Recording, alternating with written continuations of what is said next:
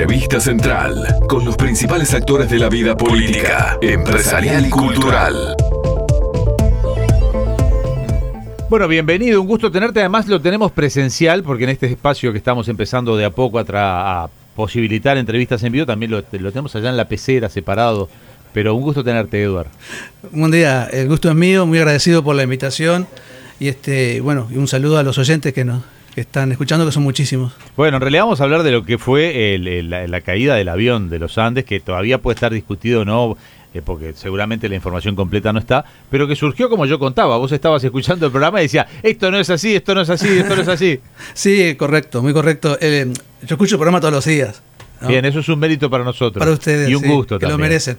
Este, además le hago propaganda cuando puedo. Bien. Pero no, eh, resulta que yo comencé a volar en, en este escuadrón con, con los aviones este, gemelos del que, que- del que cayó en los Claro, Andes. nosotros los que no sabemos de, de aviación le decimos los Fairchild. Claro, sí, es, es correcto, es el, la- el fabricante original es el Fairchild, pero en este particular era Fairchild Hiller porque Hiller se, se asocia, siempre Fairchild se asocia con algún otro fabricante y fabrica algo bajo licencia. Este avión era fabricado bajo licencia de la Fokker de Holanda, era quien lo diseñó originariamente. Nosotros teníamos dos Fairchild, dos Fairchild Hiller y, este, y dos Fokker. En realidad es un muy buen avión para lo que Es era. excelente. Eh, desafortunadamente, en las entrevistas, e inclusive el propio Parrado habla de que ellos encontraron que la historia del avión tenía muchos, muchos accidentes y mm, en realidad eh, acontece que el avión para su época, este era un avión muy nuevo cuando el accidente, tenía un año y algo nada más, había, venido acá a Uruguay, cero kilómetros de fábrica, en el año 71. Este, yo lo comencé a volar en el año 86 recién, pero y con un grado mínimo de oficial. O sea, todos los comandantes tenían la edad de mi padre. Este, pero referido a este avión, es un avión que tiene muchos automatismos para la época, este, mecánicos y electrónicos, no, no, no digitales, ¿no? Pero para la época era muy avanzado el avión, era muy sencillo de volarlo. Entonces muchos países tercermundistas lo compraban por la sencillez para sus pilotos, por su, muchos países saben que tienen baja eh, preparación técnica. ¿Podía cruzar los Andes? Porque esa es la duda. Yo crucé ¿Podía? muchas veces, sí, sí, sí. Sí, pues es presurizado. eh, el, el nivel min- mínimo para cruzar donde ocurrió el accidente son 18.000 pies y el avión tiene un techo de servicio de 25.000 pies. O sea, podemos cruzar con carga completa, 48 pasajeros, sin ningún tipo de inconveniente. ¿Y qué pasó ese día entonces? Vamos a meternos ya en la recorrida. A ver, hagamos una... una pregunta tengo. ¿Hoy se sigue cruzando por el mismo lugar cuando se va a Chile en avión? El mismo lugar, digo, que fue el accidente Sí, claro. de aquellos jugadores de rugby. Estamos hablando Obvio, para obvio, los sí, oyentes, Eh, aclararlo. es un poco relativo. Si la performance del avión, como son los aviones comerciales normales, como vuelo Tato, jets comerciales, eh, esos vuelan directamente Carrasco, Santiago de Chile sin Sí, inconveniente. el, el- el más común, el que te hace la línea, porque es el, el Airbus 320. que Por trae- ejemplo, sí. Que trae una de las compañías. El Airbus 320 debe ir por allá arriba. Claro, claro. sin- Le sobra. En alta performance eh, y pasa por encima de- del, del- del cruce del Cristo Redentor y va directo. Y después te hace un descenso este, dramático casi, porque Santiago está enseguida. Claro. Sí. Entonces, este, el- los aviones que tienen menor performance, no quiere decir que sean ni más viejos ni, ni, ni- nada, ni que no puedan hacer el cruce, lo hacen por un lugar más bajo que es el, conocido paso del planchón. Y por eh, el alcance del avión, o sea, su, su autonomía, que era de 5 horas, eh, y a veces también por un tema de política argentina que nos obligaban, pero normalmente la autonomía a la ida eh, nos obligaba a hacer combustible en algún lugar, normalmente era Mendoza. Claro, este aterrizó en Mendoza. Este es Mendoza. Yo, Este ya había hecho un tramo correcto, esa no es parte sí, de la eso- historia. eso- en mi caso yo hice inclusive combustible en Ezeiza, ya con hacer combustible en Ezeiza Ah. después ya te daba para, para hacer todo el, el recorrido en vez de ir hasta Mendoza y después bajar, hacerlo derecho por la mitad de la Pampa. Pero todo esto se hace por rutas aéreas que están este, eh, eh, empresas y, y estados que emiten las cartas aeronáuticas de, de vuelo instrumental, ya no vas por donde tú querés. Este, y tiene puntos de reporte obligatorio con los centros de control, hay varios centros de control de aquí hasta Santiago. Y bueno, y en el caso del accidente, eh, tuvo que ir hasta Mendoza, hizo combustible, como todos sabemos. Durmieron allí en Mendoza. Claro, por la, porque hay ma- mal tiempo, la ma- mala meteorología. Y después, si vas por Mendoza, tenés que volar hacia el sur una hora hasta eh, la radioayuda de Malargue. Malargue es un aeropuerto que está en las cercanías de Las Leñas. ¿Y se vuela por hora? Si tenés que volar una hora, no. No, no, eh, tú haces un control cruzado. Hoy día con el GPS todo Sí, esto... eso se acabó, No, no, no se acabó, pero sí se con- tiene un super control que, o sea, este accidente no va a existir nunca más. Pero tú haces la navegación, cuando tú preparas la navegación, tenés la carta, las distancias, tu velocidad, calculás, no sabes el viento que vas a tener, calculás sin viento. Entonces, eh, sabes que estás pasando utilizando las radioayudas o el GPS hoy día, sabes que pasas por tales puntos de reporte obligatorio con el centro de control que te corresponde. En este caso voló hasta Malargue, había un, un punto de control con el centro de control Mendoza entre medio. Después viró. Ahí la- iba, hasta ahí va bien. Iba fenómeno. Quiero, quiero llevarte, Edward, un segundito. Contame. Eh, habíamos hablado de que, digamos, que se habían quedado eh, en Mendoza por mal tiempo, ¿no? O sea, el, el tiempo no era, no era este, suficientemente bueno como para hacer el cruce. Exacto. sí. Al otro día, por, por lo que tengo entendido, el tiempo no había mejorado. El tiempo seguía eh, a- aparentemente apenas un poco mejor, pero no bien del todo como para hacer el cruce. ¿Hubo, ¿Hubo presión por parte de Fuerza Aérea Uruguaya para que hagan el cruce igual? No, no, desconozco. O sea, estamos hablando de otras épocas. Sí, claro, por no, supuesto. no, no, no, no digo por lo político, digo por, por la formación de las personas que No, ve. porque además vos egresaste en el 83 y esto en el Pero 72. además hay un- una, un- una diferencia bastante importante porque fíjate que los pilotos, algunos de ellos provenían de la época que la Fuerza Aérea, no es el caso de estos dos, pero que la Fuerza Aérea estaba dentro del ejército. Entonces, en el año 51, cuando se hace el cambio y se emancipa la Fuerza Aérea, hay todo, o sea, la formación es diferente, hay otros aviones más, mm, no digo más tosco, pero totalmente diferente a mi época, que, Sí, sí, que sí, gracias sí. a Dios, si bien no era la gran cosa, pero tenemos mucho más moderno y nos parecíamos más a... Claro. a- a la- a Pero para no perdernos, porque ahí nos, nos perdimos, porque había Sí. volado ahí hasta, un lugar correcto que dijiste que era- Malargues es un aeropuerto que está cerca de las leñas. hasta ahí llevaban un vuelo tranquilo. Sí, poneles. Los, los tiempos los fue cumpliendo relativamente bien. Lo que, lo que sucede es que tú, cuando volás hacia el oeste, en cualquier parte del mundo, tenés viento de frente por el giro de la Tierra, el, el viento preponderante. Lo tenés siempre de frente, más o menos, pero lo tenés de frente. Además hay un efecto montaña, que es el, el viento que viene del Pacífico, cuando pega la, en la- en la montaña, sube y se acelera. También cuando te acercas a una montaña, del, del- del- del lado de sotavento vas a tener este Claro. viento, vien- un viento acelerado, digamos. Por eso, al, al regreso, Santiago Carrasco no, no hacíamos escala, veníamos directo, Claro. porque el viento era de Viento cola. de cola. Pero en este caso, vira hacia el oeste, exactamente al oeste, y tener viento de frente siempre. Esa, hasta ahí la maniobra correcta. Ahí está bien. Ahora el, el- el problema acontece cuando eh, él, él ingresa en la montaña. Eh, obviamente, eh, Mendoza no tenía, el control Mendoza no tenía radar, pero sí Santiago, control Santiago, o sea, que es el- lo que cubre toda el área, que corresponde inclusive acá al paso del planchón, sí tenía radar. Y obviamente, como está abajo en la montaña, no, no, no lo va a ver. Estaba todo nublado además, no tenía visibilidad. Claro, él iba sobre capa, inclusive ahí uno de los problemas que yo encontré, porque yo eh, doy esta, esta charla, este, la he dado en varios lados, la doy muy, muy seguido en varios lados, yo no estaba en el currículum, pero soy directivo de la Academia de Historia Aeronáutica del Uruguay, etcétera, y de la Cámara de Industria Aeronáutica. Y mm, eh, me hicieron una observación en el Colegio San Pablo, que lo doy siempre, porque invitan a Canesa, todos los años los, los chicos de, creo que de quinto año, hacen un, un trabajo al respecto, y me encontré con, con Canesa. Y el capellán, eh, Christian Hoffman, que de ahí del colegio, me hizo una observación acerca del, del centro de control. Y ahí encontré lo que estaba buscando tantos años, si la responsabilidad no era compartida. Entonces los pilotos ingresan en la montaña, volando, ¿no? Ingresan en la montaña y llegan hasta el límite que divide Argentina de Chile.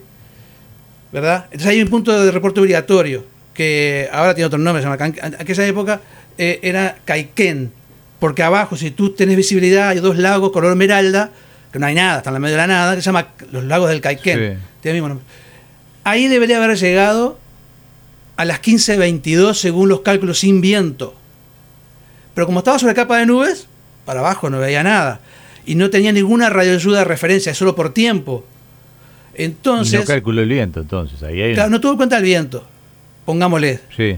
Pero como sea, con viento de frente no puede haber llegado un minuto antes, como lo, lo reportó. Si estamos ingresando, Mendoza, el control Mendoza dice pase con el control Santiago, el control Santiago lo recibe, y ahí se produce un reporte muy confuso, que creo que es parte del, de- del- del problema, este, que el, como el comandante iba en el centro de la derecha, y como yo te decía al principio, la formación de los pilotos era diferente en otras épocas, el comandante iba a la derecha, que era común, yo en mi época también, este, es el que va reportando. El que va a la derecha es el que reporta. Pero, Rode, a ver si entendí. El, el- el avión uruguayo llegó a hablar con el control Santiago, sí, los sí, sí, sí, uruguayos. mantiene todo un diálogo. Ahí va. Mantiene un diálogo. Ahí va. Entonces, él reporta un minuto antes que, cambia de, de frontera, digamos, se llaman FIR, de, de- de- de centro de control, llama a Santiago y le dice, mire, pasamos Caiquén, o Planchón lo llama ahí en realidad, y hace todo un relato confuso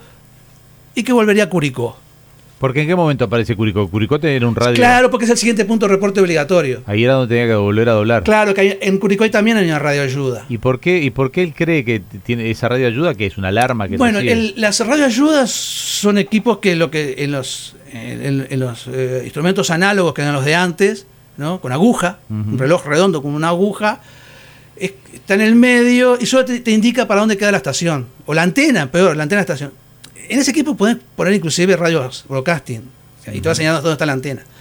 Entonces, eh, yo te, hice- te mencioné los lagos de Caiquén que son verde esmeralda porque eso quiere decir que hay mucho cobre. Claro. Entonces, eventualmente, como él estaba sobre una capa de nubes que no veía absolutamente nada, Nada. para abajo, de hecho lo, en el reporte lo agregan, no se usa más, pero es- es- cuando tú decís estoy visual al tope, quiere decir que estás arriba de la capa de nubes, no tenés ningún problema meteorológico, pero para abajo no ves nada. Pero otra pregunta técnica. ¿Ese avión tenía esa caja negra que le llaman? Mm, No, no. el- los aviones de esa categoría hasta no hace tanto no llevaban caja negra, excepto en los Estados Unidos que en algún año comenzaron a colocarle las, lo- lo- el- eh, ese tipo de equipo. Y además un avión militar tampoco, Claro. aunque yo les comentaba que, que algunos aviones militares ¿En modernos... qué aún de momento intuís vos de esta charla que estamos teniendo? ¿En qué momento es que el avión se equivoca de ruta y se sale de ruta? Ahí, en Ahí, el, en el- cuando cuando, él, cuando, él, cuando él Santiago. reporta eh, 1521, que estaba en el, en el Caiquén, o sea, en el planchón, como dijo ahí, No estaba ahí. entrando. Evidentemente todavía no estaba, porque tenía viento de frente y, y lo hizo un minuto antes de lo, de lo que tenía previsto. Y entonces hay 11 minutos hasta Curicó sin viento. Y el 3 minutos después, o sea, y 24, 15, 24, le dice al control, también de una forma confusa, que está en, más o menos, le dice que está en Curicó, porque yo tengo una transcripción acá y es, es muy entreverada. ¿Esos audios son, son accesibles? Es, es decir, eh, ¿podemos escucharlos? ¿Están en algún lado? Lo o- conseguí, no, una transcripción. No, no creo que esté el audio, porque los audios duraban muy poco a pesar del accidente. Quiero aclarar una cosa. Estamos hablando de una época muy anterior, Sí, sí, cualquier registro. porque en el año con- 76, no, pero además en el año 76, recién es cuando, cuando el accidente de Tenerife se produce el gran cambio en el estudio de los accidentes y en el uso después del CRM, porque ta, eso es otra cosa. Pero hasta ahí, en este año en particular, Que acá estamos en 72. 72, o sea, lo- los accidentes los, los investigaban los estados, sin, sin participación de pronto del fabricante, a menos que el fabricante quisiera participar, lo invitaron o no lo invitaron, era un avión militar, eh, estaba complicado todo en ese, a ese respecto en la, en la, en la región, Uruguay no, pero este, ahí era, estaba un poco difícil todo la- ese relacionamiento, entonces eh, la investigación quizás no fue de la mejor manera, pero este punto que le acabo de decir, que dos minutos, eh, tres, perdón, tres minutos después, cuando tenía que re- reportó, cuando tenía que haberlo hecho 11 minutos después. Ahí ya le había errado, aunque hubiera llegado Claro, a y lo peor, y ahí ap- aparece la responsabilidad del control, porque el control, si tú le decís que pasaste por este punto a tal hora, y aunque no les digas qué hora vas a pasar el siguiente, pero... eh, Si eh, suman eh, 11 minutos y saben. Pero aunque no sepa el tiempo, sabe que está lejos, no puede ser tres minutos, si no iría supersónico. Y ahí al doblar se mete en una cadena más alta de montaña. Ahí entra, Una zona más alta de ahí la cadena de era irreversible, ya no, no podía, no Pero podía no le daba la altura al avión de vuelo o es porque él iba bajando. No, bueno, sí, primero bajó, primera cosa. Y segundo, aunque... Pero aunque- ahí bajar fue un error, perdón. Sí, sí, por supuesto. Bien. Pero yo pensaba que estaban bajando sobre Por un- el valle. Por un, Ujú. Claro, por un corredor más, más bajo. Claro, tú, tú, tú del lado chileno, las estribaciones son cortitas. O sea, tú abandonás la cordillera, las estribaciones son ahí nomás. Y encima está el valle, está Curicó y después está el, el- Claro. ves el océano. Claro, él pensando que era un valle habrá dicho, me saco las nubes de encima y Claro, tengo voy para abajo. Digo yo, o sea, el- el- no, no hay cómo comprobarlo, solamente sabemos los, los- los Claro. hechos desde afuera. Entonces, cuando el control irresponsablemente, desde mi punto de vista, no chequea que evidentemente estuviera sobre el valle y no en la montaña, porque entre otras cosas no lo veía en el radar. Si no lo veía en el radar, es porque estaba dentro de la montaña, no había otra Claro. opción. Entonces, no le hace ninguna pregunta y le autoriza a descender y ahí irremediablemente, por, por- por- por la capacidad del avión, No era un, un avión que vos le pusieras el motor al máximo y subiera rápido. Eh, eh, estimo de que sí, que nosotros llamamos poten- potencia esencial, o sea, es una potencia que cancela todo lo que le saca potencia, eh, presurización, to- cancela todo, todo, todo y le da toda la potencia al motor, toda la potencia existente, sin tener en cuenta temperaturas ni nada, para sacarte de un, de De un un apuro. apuro. Y eh, no, no, no le dio, pues ya había estimo que había bajado mucho. Yo tengo fotos que saqué desde el asiento del copiloto en algún cruce que se ven allá lejos. Mi instructor en aquella época me decía, mira, ves, allá, allá cayó el Claro. 571 que era la matrícula de... Sí, sí. Sí, Porque alguna vez repitieron el traslado, sin, sí, obviamente sin cometer el error, pero digo, lo, lo hicieron por gusto ese Con- mismo traslado, ese mismo recorrido del... No por gusto, lo- volábamos continuamente. Yo volé muchos, muchas veces esa ruta. Es más, la volé inclusive directo, sin ir por Mendoza. No, no, eso sí me dijiste, pero lo que te digo es eh, cometer ese error que cometieron Ah, No, no, ver- no, no, porque te metes en medio de la montaña con un avión que no tiene capacidad para Ah. sobrepasar lo, lo que viene el después. riesgo es altísimo. Nunca se hizo Claro. como para probar a ver si el avión... No. No, no. Antes, antes de salir al aire, yo hablaba con Edgar que había estado escuchando en estos días muchísimos documentales y mucho más ahora sabiendo que, que venía para poder sacarle jugo al máximo. Y en uno de esos documentales, o en varios en realidad, porque lo dice también en Argentina y lo dice en un montón de charlas de estas que dan los sobrevivientes de los Andes, hablamos de Gustavo Servino, él menciona que entró a la cabina de pilotos y que los vio tomando mate y en algunas entrevistas dice jugando a las cartas.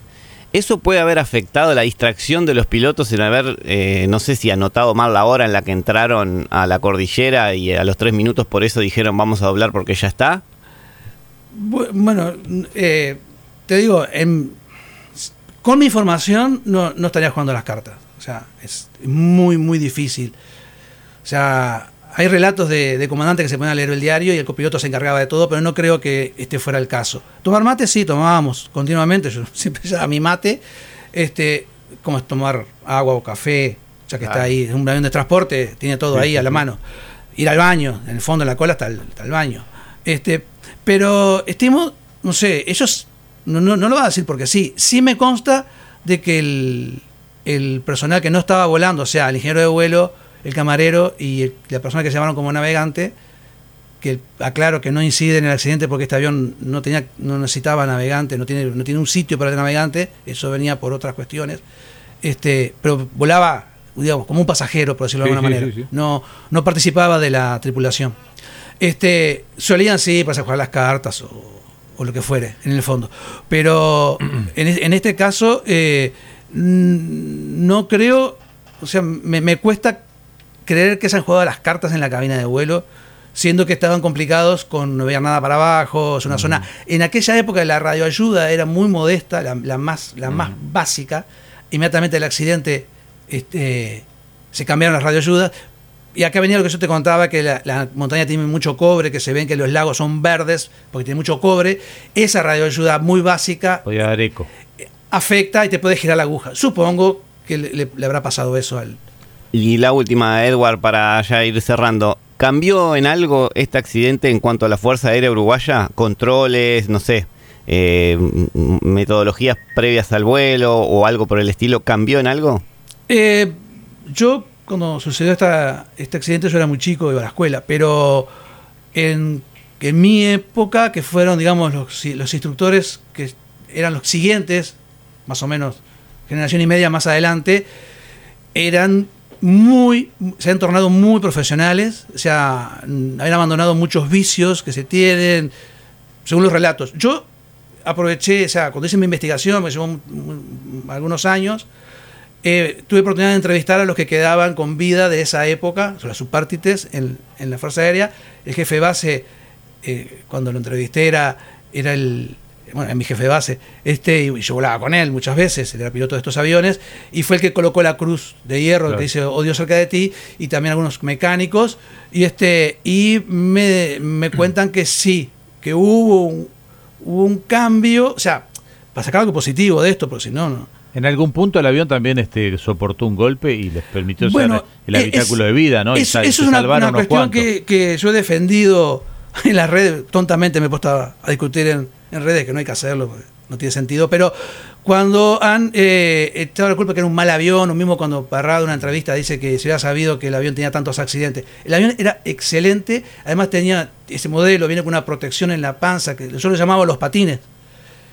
Y ante una, una, un accidente tan catastrófico, otro tipo de avión no se salvaba nadie. Acá se salvaron la mayoría Sí. y los que fallecieron posterior fue por falta de asistencia. Claro. Sí, sí, claro. Al final volvieron 16, ¿no? Claro, sobrevivientes en ese avión. 70 días contando que hubo además una luz en el medio que se llevó otros cuantos, ¿no? Habían sobrevivido. Pero el avión unos era un más. avión fantástico y muy, muy resistente. Edward Rod es militar, mayor retirado de la Fuerza Aérea Uruguaya. Muchísimas gracias por haber venido y por estas explicaciones. Un, un- un- Sí. un agradecimiento primero a ustedes por el honor de que me hayan invitado. En el al Colegio San Pablo, al, al director Mauro Roll y Christian Hoffman, que son los que me han permitido dar las este, charlas que ellos hacen todos los años, un eh, ponen los chiquilines a hacer un estudio de esto. Y también a mi pareja Laurita. Bien, le mandamos un saludo para. Y gracias por los bizcochos también, ¿eh? Ustedes merecen. Muy bien. No le digo el nombre de la panadería porque no muy ricos. No hay problema ninguno, pero muchísimas Ah, gracias. muy rico. Edward, fantástica la charla que hemos tenido, de verdad. Ahora prometemos no discutir más de cómo, eh, eh, Andrés Farina, prometemos no discutir más. Nos dio una lección, le podrá creer o no, porque eso es la otra. Después alguien puede estar escuchando esto y diciendo, no, porque como no hay caja negra, esta No, es la es versión un de él. accidente Bueno, donde hay siempre- es un estudio realizado. Lo dijo muy bien que hay cuestiones que no se pueden determinar al 100%. Claro, obvio. Que se entra en ese terreno de, de- de- de cierta suposición. Pero bueno, es lo más claro y lo más cerca que se pudo estar en una investigación que le llevó, como lo Quisiera decía un- un- Rod, durante años. el- el- para cerrar, el- mi investigación que, por la cual la hice, tratando de bueno, sacarle un poco el peso a los pilotos, es que la responsabilidad fue compartida entre el Centro de Control de Santiago y los, pilotos. pilotos. en su navegación, en el control de su navegación, en el tracking de su navegación. Muchas gracias. Muchísimas hoy. gracias. Un placer, gracias a ustedes.